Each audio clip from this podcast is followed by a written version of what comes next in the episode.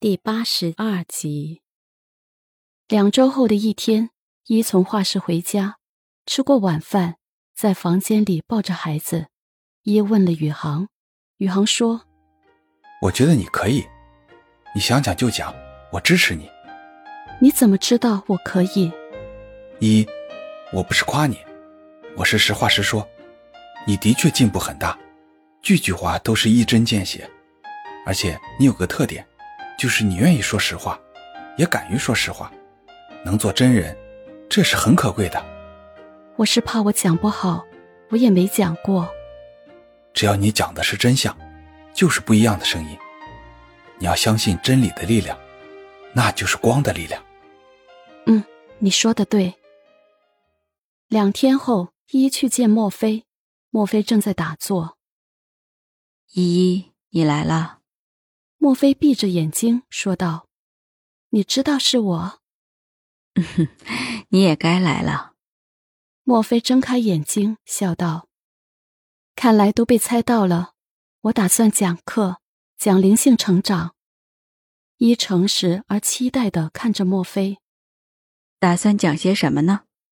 让大家活出来的内容，支持大家可以活出来的课程，让每个人都成为光。是真的可以唤醒大家的课程。一的目光十分坚定，莫非含笑的点了点头。对于一做的一切，宇航都很支持，包括去讲课。孩子已经三岁了，每天都会送去儿童之家。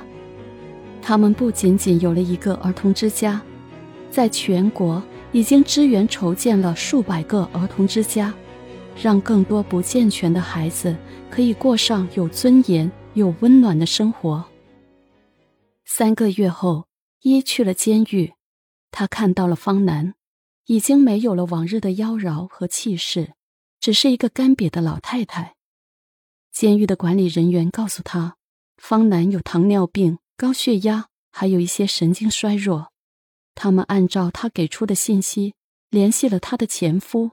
张先生和儿子，不过他们都没有来看他，唯有依依来了。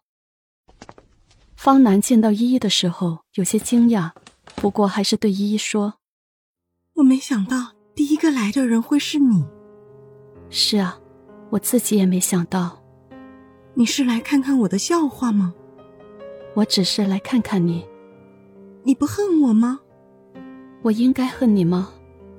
当初我是故意花了钱，把韩雅送到了宇航的学校的，是我让韩雅去找的宇航，目的就是抢过来，想让韩雅嫁进萧家，所以圣诞夜故意约你出来，让韩雅去陪宇航，让韩雅说谎自己救了宇航，我也不知道当时是怎么了，也许是想钱想疯了吧。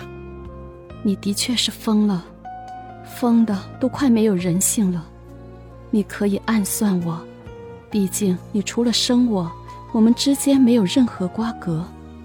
可是你让韩雅为了钱去陪酒找人包养，你真的不配做个母亲。女人本来就很不容易，难道让她找个有钱人有错吗？韩雅就是被你害死的。否则，她可以有大好年华。他自己也想过有钱人的日子，那也是你教的。你会保释我吗？不会，我只是来看看你。舍不得花保释金，对吧？我将来有了钱，会还给你的。你错了，是你这种人出来了，只会让更多善良的人受伤。那些被你们欺骗的人。一辈子的积蓄却被你们挥霍一空，十年后你已经七十了，我想你也伤害不了谁了。潘如一，果然是潘永义的女儿，说话一个德行，看不起我。好好保重，如果你出来没有人赡养你，我会安置你终老。不过你该偿还和赎罪的，你要在这里醒悟才可以。依依没有再多说，出了监狱，宇航在车里看着他，一没让他跟进去。怎么这么快？宇航有些意外。嗯，就是看看他，本来也没什么可说的。你真的不打算保释他？不打算。他看起来身体还不错。他们诈骗，为此多少人一辈子的心血都付诸一空。他还那么执迷不悟呢，出来只会害更多的人。那你放得下吗？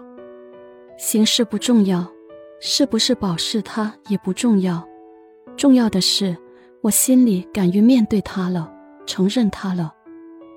如果十年后他出狱，老无所养。我愿意尽到一个做女儿的职责，不过现在这里最适合他，让他的灵魂去忏悔，去醒悟，他走的路害了多少人。依依，你真的成熟了。两天后，依去了墨菲的会所。依依来了。是的，我来了。依依，去看你母亲了。什么都瞒不过您。很好，这一关你过了，后面就没什么过不了的了。我也不担心你了。我一直让您挂心了。不不，你一直做得很好，已经在完成你的使命的道路上了。